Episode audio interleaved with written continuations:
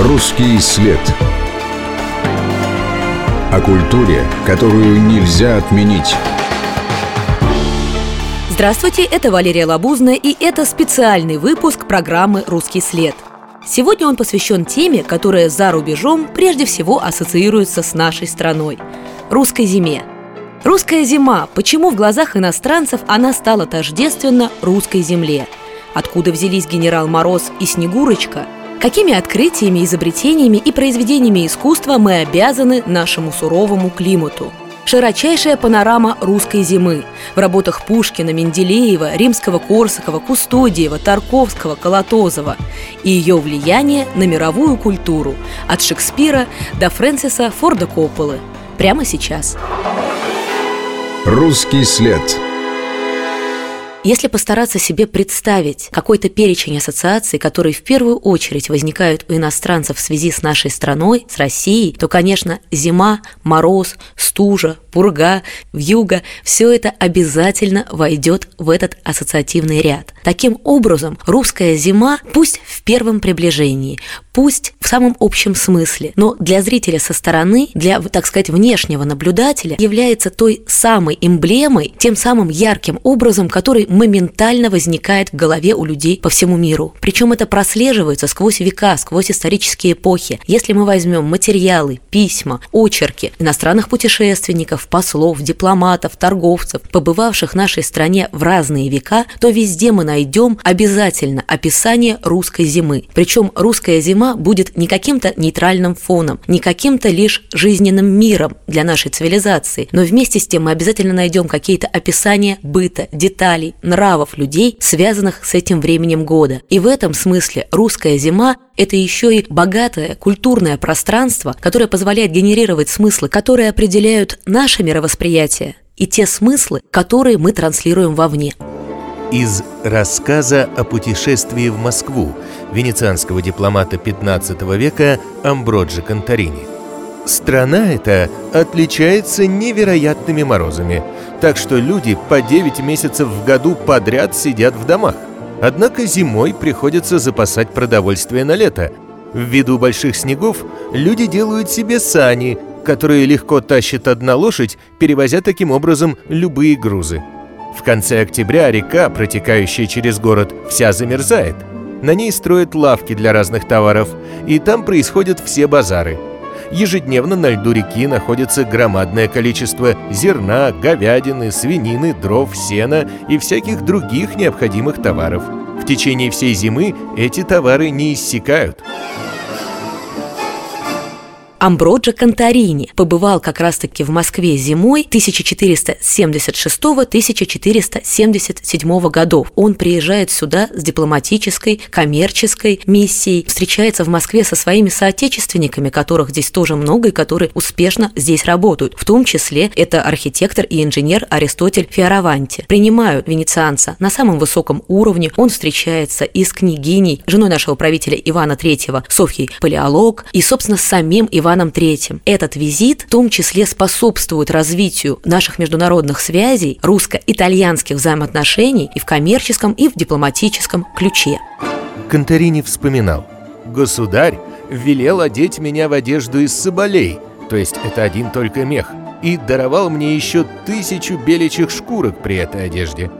Затем мне была поднесена большая серебряная чаша, полная медового напитка, и было сказано, что государь приказывает мне осушить ее всю и дарует мне эту чашу.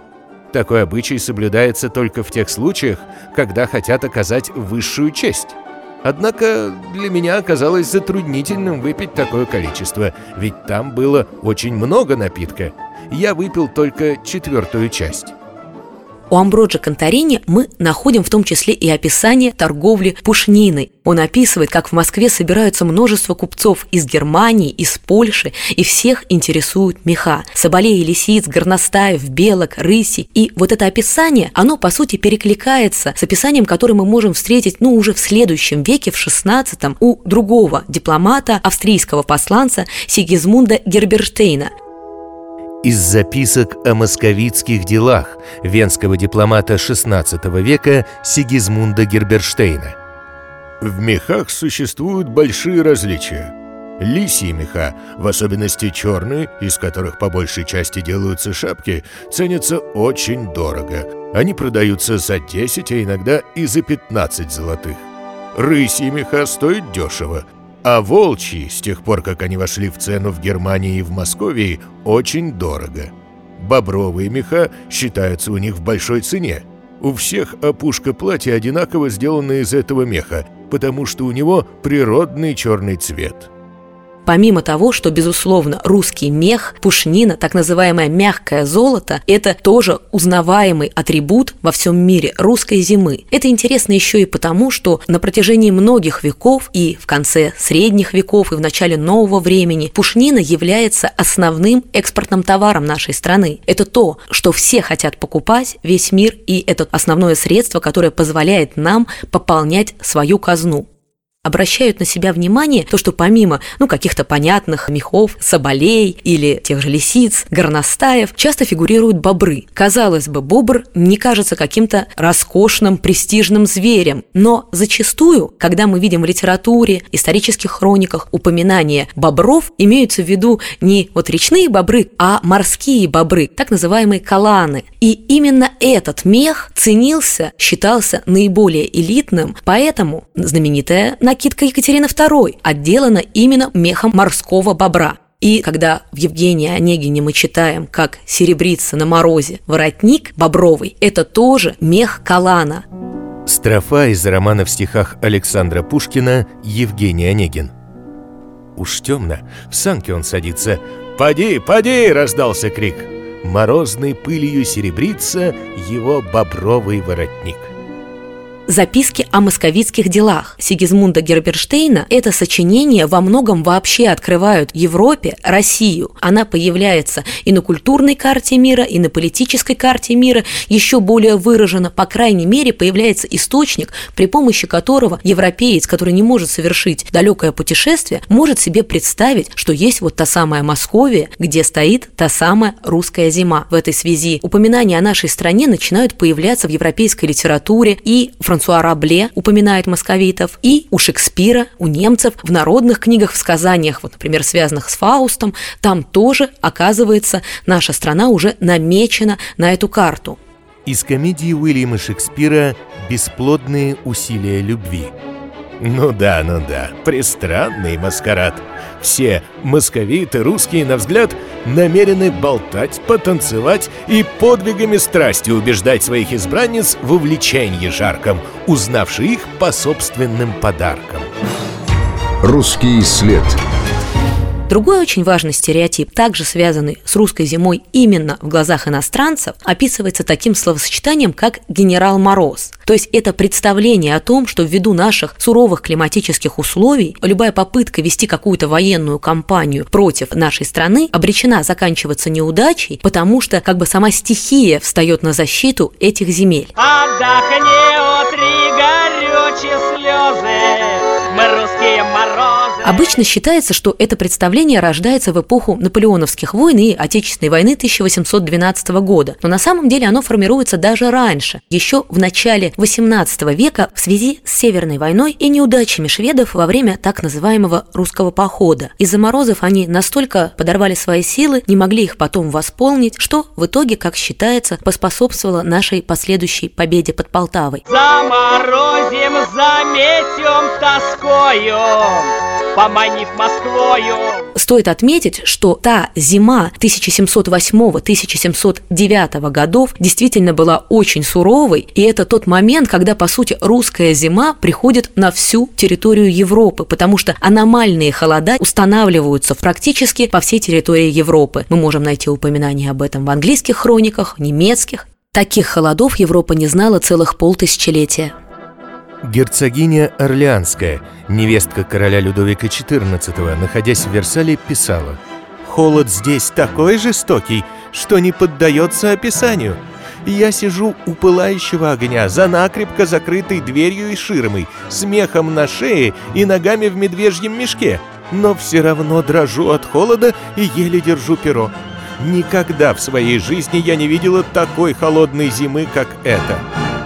Возвращаясь к кампании наполеоновской и войне 12 года, это та точка, где появляется каноническое представление о генерале Морозе. Собственно, сами французы его и формируют. В самом еще изданном в 1812 году официальном бюллетене так называемой Великой армии наполеоновской указывалось в качестве причины неудач именно чрезвычайно холодная зима и невыносимые для французов климатические условия. Из последней бюллетени Великой армии 21 ноября 1812 года. Морозы, начавшиеся с 7 числа ноября, вдруг увеличились. Дороги покрылись гололедицей, и обозные лошади падали каждую ночь не сотнями, а тысячами. Армия, бывшая 6 числа ноября в самом лучшем состоянии, 14 ноября уже совсем переменилась. Она лишилась конницы, артиллерии и обозов. Та же самая версия продвигается и в мемуарах французских военачальников, поэтому с нашей стороны появляется очень сильный запрос на то, чтобы пересмотреть такие итоги, пересмотреть такое представление. Уже в 1832 году появляется статья знаменитого командира партизанского движения и поэта Дениса Давыдова, которая, собственно, так и называется «Мороз ли истребил французскую армию в 1812 году?» Денис Давыдов указывал – Общее выражение «армия наполеоновская погибла от стужи и мороза» – это выражение, сливающее в одно и эпоху ее отступления от Москвы до Березины, и эпоху отступления ее от Березины до Немана, самим смешением двух эпох сокрывает истину. Так, в первой эпохе влияние холода было весьма слабо на неприятельскую армию, во второй – истинно для нее губительно – но дело в том, что уже в конце первой эпохи, то есть уже у берегов Березины, армии не существовало. Я говорю об армии в смысле военном. Когда настала смертоносная стужа, ужасное явление природы губило уже не армию, способную маневрировать и сражаться, а толпы людей, скитавшихся без начальства, без послушания, без устройства, даже без оружия, и приведенную в такое положение не стужью и морозами. Давыдов указывает, насколько привлекательна мысль о том, что причина поражения армии Наполеона – это русская зима, но показывает, что действительные причины этого заключались в ином. Русский след – при этом неверно было бы считать, что русская зима – это просто некая данность, некий природный феномен, просто тот фон, в котором развивается наша цивилизация, и если каким-то образом и влияет на население, которое здесь проживает, то в таком ключе адаптивном развития тех качеств, которые бы позволяли жить в этом климатическом поясе. На самом деле русская зима – это еще источник и творческой, и научной мысли. Естественно, здесь в первую очередь вспоминается фигура Михаила Ломоносова, который сам, будучи выходцем с берегов Белого моря, по сути и является продуктом этой русской зимы, русского севера. Возможно, этими корнями объясняется его интерес к таким областям знания, как метеорология, климат. У него есть прям профильные работы, фундаментальные, рассуждения о происхождении ледяных гор в северных морях, где он совершенно точно постигает природу этого феномена айсбергов, что, безусловно, не только пополняет копилку человеческих знаний, но и задает основу для того, чтобы эти территории действительно были освоены. Михаил Ломоносов считал, что Северный океан есть пространное поле, где усугубиться может российская слава. И в его поэме «Петр Великий» есть строки «Какая похвала российскому народу судьбой дана, пройти покрыту льдами воду». Хотя там, кажется, поставлен плыть предел, но бодрость подают примеры славных дел – сам лед, что кажется толь грозен и ужасен, от он их лютых бед даст ход нам безопасен. Столетием позже, по сути, теми же вопросами задавался и наш великий ученый Дмитрий Менделеев. Как химик он изучал состав воды Ледовитого океана. Как географ искал наилучшие маршруты с тем, чтобы наши корабли могли проходить мимо Северного полюса к Дальнему Востоку. Менделеев работал над проектом арктического ледокола и планом полярной экспедиции из работы Дмитрия Менделеева «К познанию России». У России так много берегов Ледовитого океана, что нашу страну справедливо считают лежащей на берегу этого океана. Мои личные пожелания в этом отношении сводятся к тому, чтобы мы этим постарались воспользоваться как можно полнее и поскорее.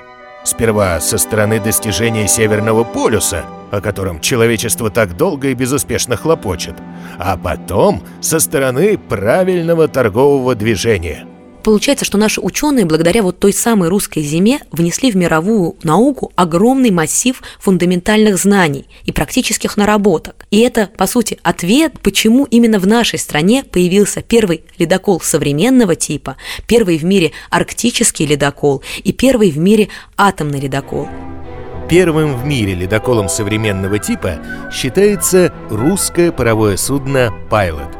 Его владелец, Михаил Бритнев, придумал срезать у буксира нос под углом в 20 градусов, по примеру поморских лодок. Благодаря этому судно наползало на лед и проламывало своей тяжестью. Чертежи русского ледокола приобрели власти Гамбурга. Затем конструкцию заимствовали датчане, шведы, американцы. Русский след. О культуре, которую нельзя отменить. Это Валерия Лабузная и специальный выпуск программы «Русский след», посвященный русской зиме и тому влиянию, которое посредством произведений культуры и искусства наша северная цивилизация оказала на мир. Как перевести зимнюю лирику Пушкина, чем иностранцам полюбился извозчик Кустодиева, почему Фрэнсис Форд Коппола лично организовывал американский прокат неотправленного письма Михаила Колотозова. Об этом прямо сейчас. Русский след. Если говорить уже непосредственно об искусстве, то, конечно, невозможно представить себе исчерпывающую коллекцию русских шедевров мирового значения, которые бы были так или иначе связаны с темой русской зимы. Безусловно, удивительно зимняя лирика Пушкина. Причем в творчестве поэта зима предстает в таких разных красках, такой многоликой, с таким разным настроением и атмосферой. Мы знаем веселую, нарядную, такую звенящую, хрустящую, сказочную зиму Пушкина, да? Мороз и солнце, день чудес чудесный. Опрятней модного паркета блистает речка льдом одета. Это торжественная, праздничная зима, таким прозрачным звенящим воздухом. Но у Пушкина есть и зима устрашающая, грозная, какая-то даже животная. Если мы вспомним «буря мглою небо кроет, вихри снежные крутя», то как зверь она завоет, то заплачет, как дитя. То есть зима предстает одновременно и каким-то зверем, и чем-то невероятно трогательным, маленьким, беззащитным. И вот эта ее переливчатость, переменчивость – это и есть тот самый вихрь, который закруживает людей, населяющих это пространство. Из стихотворения Александра Пушкина «Зимний вечер». «Что же ты, моя старушка, приумолкла у окна? Или бурей завыванием ты, мой друг, утомлена, или дремлешь под жужжанием своего веретена?» И вот это вот пересечение зимы как темы в творчестве Пушкина и темы судьбы, фортуны, рока, непредвиденных, неожиданных обстоятельств, случайных, как кажется, событий, которые могут обернуться как чем-то трагическим, так и комическим, она прослеживается не только в его стихах, но и очень характерно для его прозы. Об этом, конечно, «Пушкинская метель» и в значительной части об этом «Пиковая дама». Из повести Александра Пушкина «Метель» Но едва Владимир выехал за околицу в поле, как поднялся ветер и сделалась такая метель, что он ничего не взвидел. В одну минуту дорогу занесло. Окрестность исчезла во мгле мутной и желтоватой, сквозь которую летели белые хлопья снегу. Небо слилось с землею. Если говорить о международном влиянии Пушкина, который, безусловно, является фигурой известной во всем мире, то нужно понимать, что, конечно, зарубежные читатели знакомы с ним меньше, чем с Достоевским или Толстым. Тут причина, собственно, в самой специфике творчества, потому что поэзию сложнее перевести на иностранные языки так, чтобы она не потеряла никаких своих красок. Но парадоксальным образом с Пушкиным зарубежные зрители знакомятся благодаря особенному такому языку перевода. Этим языком становится музыка. И уже благодаря музыке музыке Мусорского, Римского-Корсакова, Чайковского, позднее Рахманинова материал Пушкина становится общеизвестен и проникает во все страны, в культуру всей планеты. «Пиковая дама», конкретно это произведение, оно действительно было одним из первых на русском языке, имевших успех в Европе. И еще в XIX веке «Пиковую даму» на французский язык перевел Проспер Мариме, например. Он был большим поклонником русской культуры, читал Пушкина в оригинале, язык знал и мог это перевести. Мы уже очень много говорили о музыке, и русскую зиму в мировом искусстве, конечно, нельзя представить без э, Снегурочки Николая Римского-Корсакова. Ну а мир, в свою очередь, не может представить зиму и Рождество без Щелкунчика Петра Чайковского. О том, какие смыслы сообщили мировой культуре эти шедевры, рассказывает доктор искусствоведения, профессор Московской консерватории, главный редактор журнала «Музыкальная жизнь» Евгения Кривицкая. А правда, что Островский пишет Снегурочку, можно сказать, случайно? Там была ситуация, что Малый театр закрылся на ремонт здания. И труппа театра играла в здании напротив, в Большом театре. И возникла идея создать такую пьесу, которая объединит артистов и Большого, и Малого театра. То есть и драматических актеров, а балет, оперу. И тогда возникла идея сюжета сказки «Снегурочка». А, кстати, у него там есть подзаголовок «Весенняя сказка». Островский пригласил молодого тогда Петра Ильича Чайковского, который всего 5-6 лет жил в Москве, переехав из Петербурга и став профессором Московской консерватории. Вот поучаствовать в создании музыки для драматического спектакля. То есть это не была опера. И Чайковский написал там довольно много номеров. Сейчас э, очень популярного «Пляска скоморохов» из музыки к драме Островского. Но удивительно то, что Островский написал такую пьесу, которая потом стала прямо вот без вообще единого изменения слов либретто для оперы римского Корсакова. Я открывала текст Островского, и это поразительно, как вот он написал все тексты, ввел сам очень много цитат из русских народных песен, потому что, оказывается, он потрясающе знал фольклор.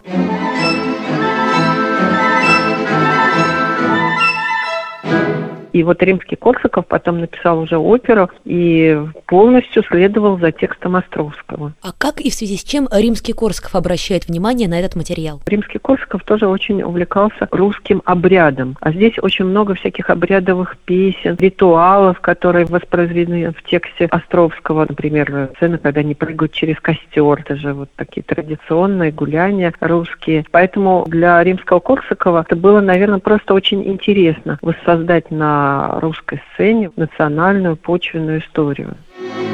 Снегурка,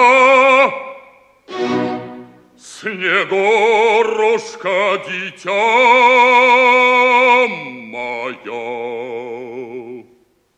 Плюс лирическая история вот этой Снегурочки, такой холодной царевны, холодной девушки, которая хочет стать человеком, да, почувствовать вот чувство любви. Вот это очень такая романтическая история, подходящая, конечно, для оперы.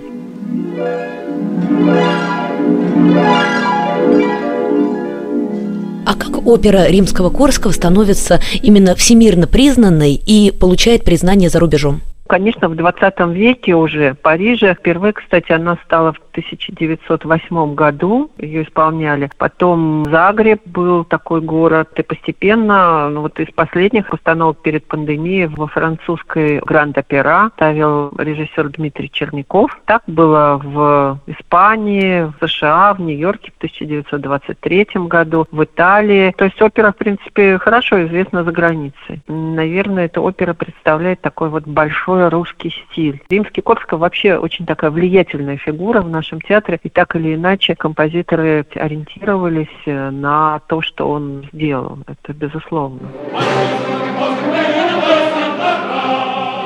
Как бы можно было описать вот специфику именно этого произведения? Опера «Сказка» предполагает такой эпический разворот. То есть э, опера большая, она идет несколько часов. Сюжет достаточно подробно разворачивается. Вот есть много хоровых сцен. Не случайно первая постановка оперы была, как пишут историки, в бенефис хора. То есть, э, видите, акцент вообще был на массовых сценах здесь. В Мариинском театре в 1882 году да, была премьера.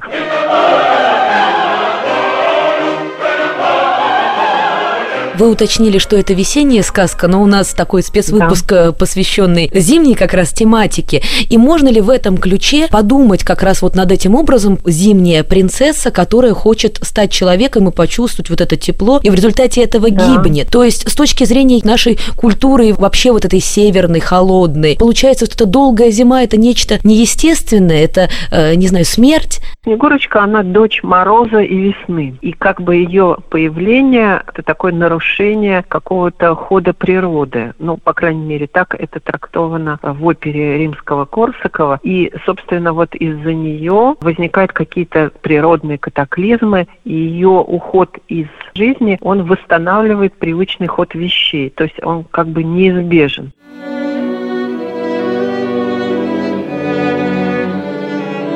Здесь, с одной стороны, вот это такая личная история, а с другой стороны, э, римский Корсаков показывает, что вот нельзя нарушать законы природы, и это ведет к гибели даже таких прекрасных цветков, как Снегурочка. Поэтому вообще-то это не такая детская сказочка с счастливым концом, а это на самом деле серьезная философская история, и, в общем-то, заканчивающаяся действительно настоящей трагедией. Это такая вот большая драма, на самом деле не привязанная, может быть, в вообще к временам года, к сезону, она вечна.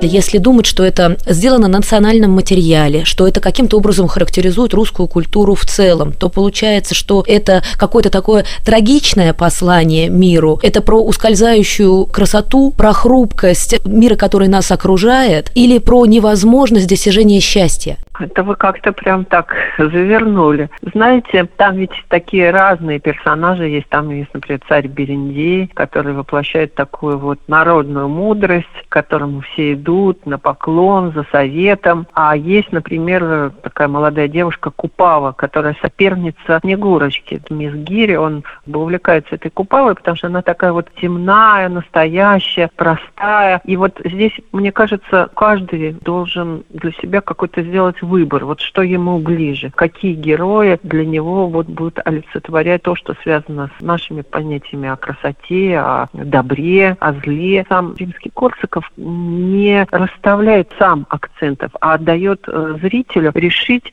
что ему ближе. Вот в этом красота этой оперы, что она не навязывает каких-то решений.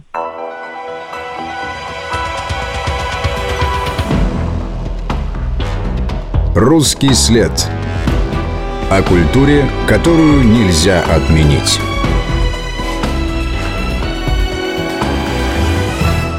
Если перейти к «Щелкунчику», помимо того, что это совершенно как бы другой жанр, это балет, но это еще произведение, созданное как раз не национальном, а на таком интернациональном материале, как Чайковский это придумывает и как это становится тоже вот всемирно признанным шедевром.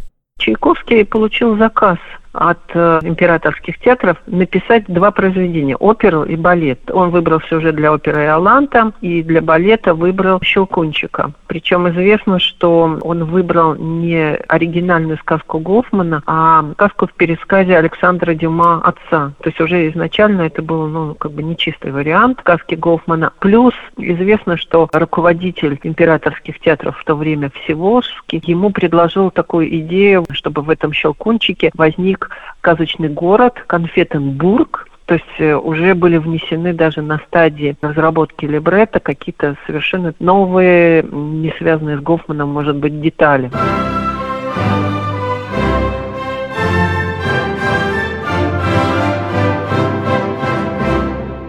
Чайковский, с одной стороны, увлекся этой темой, но с другой стороны, вот как раз э, по поводу Конфетенбурга известно, что он писал, что он никак не может вообще себя заставить написать музыку про сладкое королевство. Вот такое довольно смешные были его высказывания. Но в итоге музыка сложилась, сложилась как одна из вершин его творчества, потому что там действительно очень большие такие симфонические эпизоды, а в танцевальных дивертисментах он нашел совершенно такие необычные краски, замечательные мелодии. Наверное, нет человека, который не знает танец феи дрожже из э, «Щелкунчика» со звучанием таким волшебным, необычным а, челесты французского инструмента, который в то время вообще только-только появился. Чайковский попросил выписать его из Парижа и хранить в тайне, чтобы никто вообще не знал о том, что такой инструмент появится а в оркестре, и его звучание это было каким-то вообще потрясающим сюрпризом для публики того времени.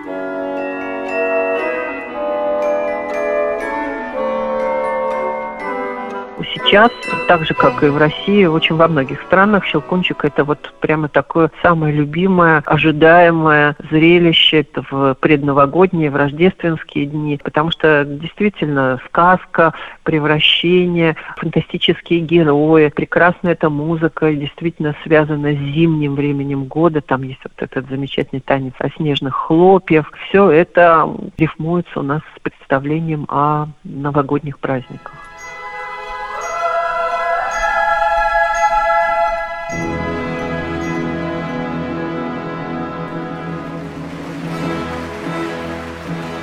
Если мы перейдем к живописи, то, конечно, можно представить себе целую галерею удивительных русских зимних пейзажей. Это работы Василия Сурикова, Ивана Шишкина, Исаака Левитана, Архипа Куинджи, та же самая Снегурочка Васнецова. Но совершенно особенная русская зима предстает на полотнах Бориса Кустодиева. О том, как этот художник влюбил иностранцев в русскую зиму, нам рассказывает искусствовед, специалист выставочного отдела Музея русского импрессионизма Ольга Юркина. Конечно, картины Бориса Кустодиева несколько выделяются в традиционной манере, которая была свойственна русской живописной школе, где зачастую зима предстает, как будто бы в этот момент природа погружается в глубокий сон. И, как правило, это пейзажи, в которых нельзя встретить людей, то есть нет изображения человеческих фигур. А вот у Кустодиева зима как некий такой праздник. Всегда на его полотнах это многофигурные композиции. И это всегда какое-то оптимистичное приподнятое настроение. Люди едут, спешат в тройках. Как правило, у него все-таки изображена какая-то хорошая погода, а не метель, например, или какая-то снежная буря. Это всегда очень красиво написанное небо с такими розовыми тонами. Ведь короткий зимний день у нас быстро садится солнце, и в этот момент небо, как правило, окрашено необыкновенными оттенками. И вот Кустодиев, как никакой другой художник, художник умел это передать на своих полотнах и как раз создать вот такое а, праздничное ощущение от зимы, что это наоборот такое время года, когда люди, освободившиеся от крестьянского труда, от забот о земле, как раз могут себе позволить такое более свободное времяпрепровождение. Мы говорим в том числе и о мировом значении русской культуры, и один из самых известных эпизодов, связанных с тем, чтобы показать эти работы зарубежному зрителю, это Нью-Йоркская выставка 1924 года, выставка русского искусства, витриной которой восстановится работа Кустодиева. Вот можете рассказать предысторию, собственно, этого мероприятия, как это было придумано, организовано, и как Кустодиев стал, можно сказать, эмблемой, да, главным символом этого события? В 1923 году группа художников в Москве решает организовать выставку-продажу за рубежом. А многие художники первые годы советской власти оказались в крайне стесненном материальном положении. Зарабатывать, как прежде, посредством продажи своих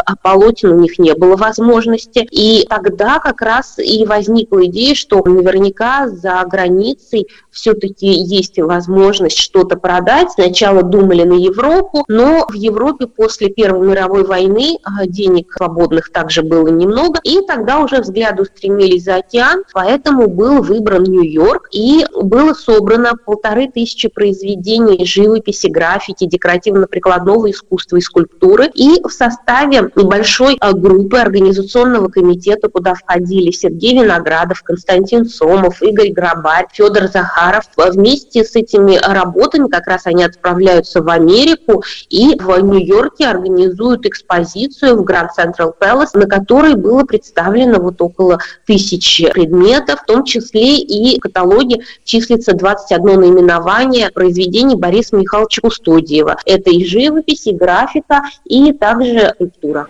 Газета «Нью-Йорк Таймс» писала, «Как бы спокойно они не пытались судить об обширной группе картин, находящихся сейчас в Большом Центральном дворце, как бы ученые они не проходили по исторической основе их развития, ничто так не бросается в глаза, как яростный пульс эмоций – как раз картина «Извозчик» Кустодиева, которая тоже кажется таким иконическим изображением и русской зимы, и русского типа, такой несколько удалой, даже разухабистый вот этот вот мужчина в шубе.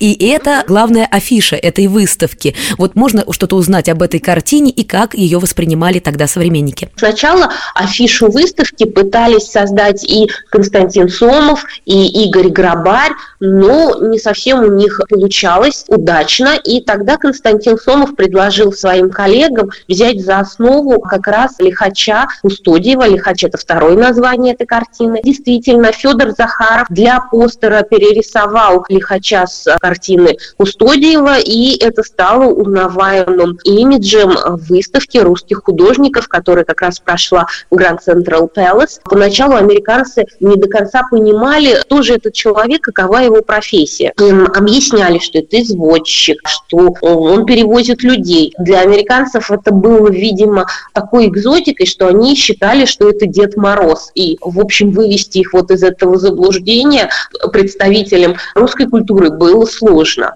Американская пресса признавала, Румяный жизнерадостный извозчик в нарядном пальто вместе с искрящимся белизной снегом составляют то лучшее, что есть в экспозиции. Вообще, конечно, картины Бориса Михайловича Кустодиева нравились, производили впечатление. Помимо лихача или извозчика, также можно выделить портрет Федора Шаляпина, который также изображен на фоне зимнего пейзажа. И, безусловно, Шаляпина в тот момент в Америке и особенно в Нью-Йорке хорошо знали, так как он выступал в Метрополитен Опера, и даже во время вот этой выставки он давал представление и пел в Борисе Годунове. Однажды зимой Федор Шаляпин пришел в мастерскую к Борису Кустодиеву, чтобы заказать декорации для нового спектакля. Но художника больше заинтересовало облачение самого певца. «Ну-ка вот попозируйте мне в этой шубе. Больно она у вас богатая. Приятно ее написать», – потребовал Кустодиев. Шаляпин смутился. «Шуба-то хорошая, да, возможно, краденая», – признался он и объяснил, что роскошным одеянием с ним расплатились за один из концертов. Художник развеселился. «Ведь как оригинально! И актер, и певец, а шубу свистнул!» Так появился знаменитый портрет Шаляпина, который по праву считается одной из лучших и самых узнаваемых работ Бориса Кустодиева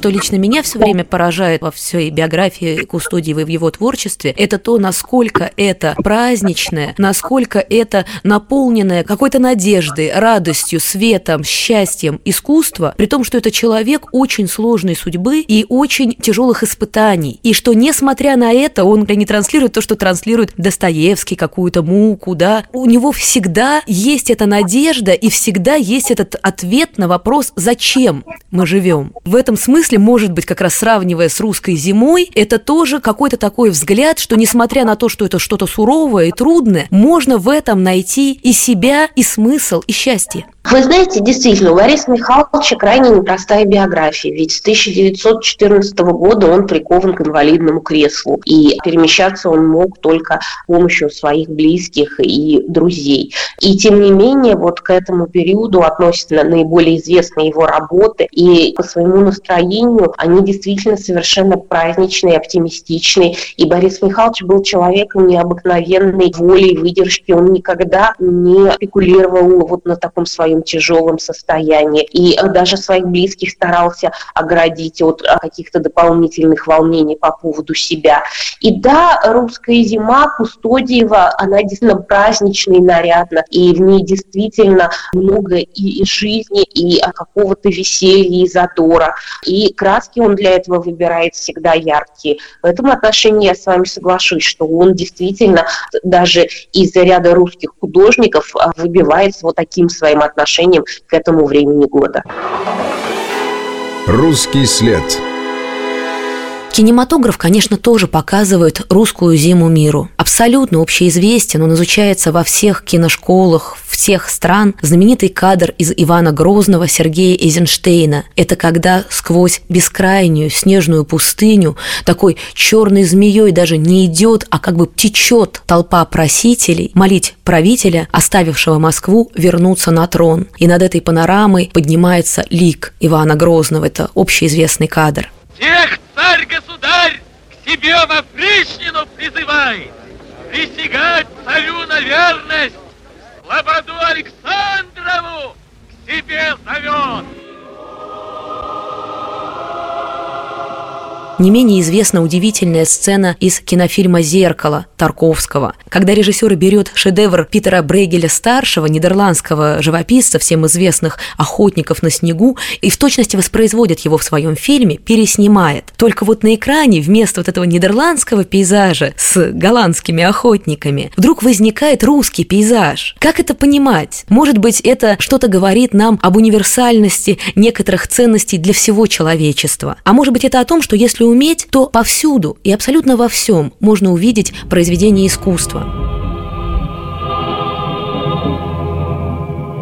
но на совершенно недостижимый уровень, на уровень, по сути, эпической трагедии, тему русской зимы, бескрайней сибирской тайги поднимает Михаил Колотозов в своей картине «Неотправленное письмо». Эта картина, в том числе благодаря выдающимся, совершенно уникальному операторскому мастерству Сергея Урусевского, исполнена уникальным изобразительным языком. Это потрясающе красивая, страшная и при этом все равно духоподъемная работа. Причем она была у нас незаслуженно забыта довольно долгое время, и это то, почему еще раз хочется о ней вспомнить, потому что когда, например, американский режиссер Фрэнсис Форд Коппола впервые увидел картину «Неотправленное письмо Колотозова», он был поражен вот тем самым изобразительным языком. Это красота, доступная, как правило, вот немому кино. Чистая изобразительность, которая работает без слов, которая может показать и человеческое страдание, и человеческий подвиг, и красоту природы, и ее губительность и гибельность только посредством художественных образов. И Фрэнсис Форд Коппола был настолько впечатлен, что он хотел показать это абсолютно всем. В 90-е годы он даже лично финансировал реконструкцию этой картины и стремился показать это всей Америке Америке, он организовал прокат этой картины в США, он говорил, что поэтому нужно учиться, и, собственно, сам он пользовался некоторыми техническими приемами и изобразительными решениями из неотправленного письма Михаила Колотозова при съемках, ну, прежде всего, своего тоже невероятного эпического полотна «Апокалипсис сегодня». Вера, родная моя, в попыхах я забыл отправить тебе письмо. Всему виной сумасшедший разлив сибирских рек – мы приземлились чуть ли не в воду. В этой суматохе я замешкался, а самолет улетел. Таким парадоксальным образом, через возможность помыслить этот масштаб, через возможность объять этот, казалось бы, необъятный мир русской зимы, русского севера и на самом деле всего мира. И находится вот эта связка между тем, как в искусстве русская зима и бескрайняя сибирская тайга может превратиться в те самые вьетнамские джунгли Фрэнсиса Форда Коппола, потому что все это будет повествовать о чем-то вечном и о чем-то, что касается человечества в целом, что касается нашего места в этом мире, на этой планете, среди этой природы, среди этой стихии, и будет отвечать на вопрос, зачем мы здесь и что мы должны делать. Над землей мороз, что не тронь, все лед, Лишь во сне моем поет капель. Русский след. О культуре, которую нельзя отменить.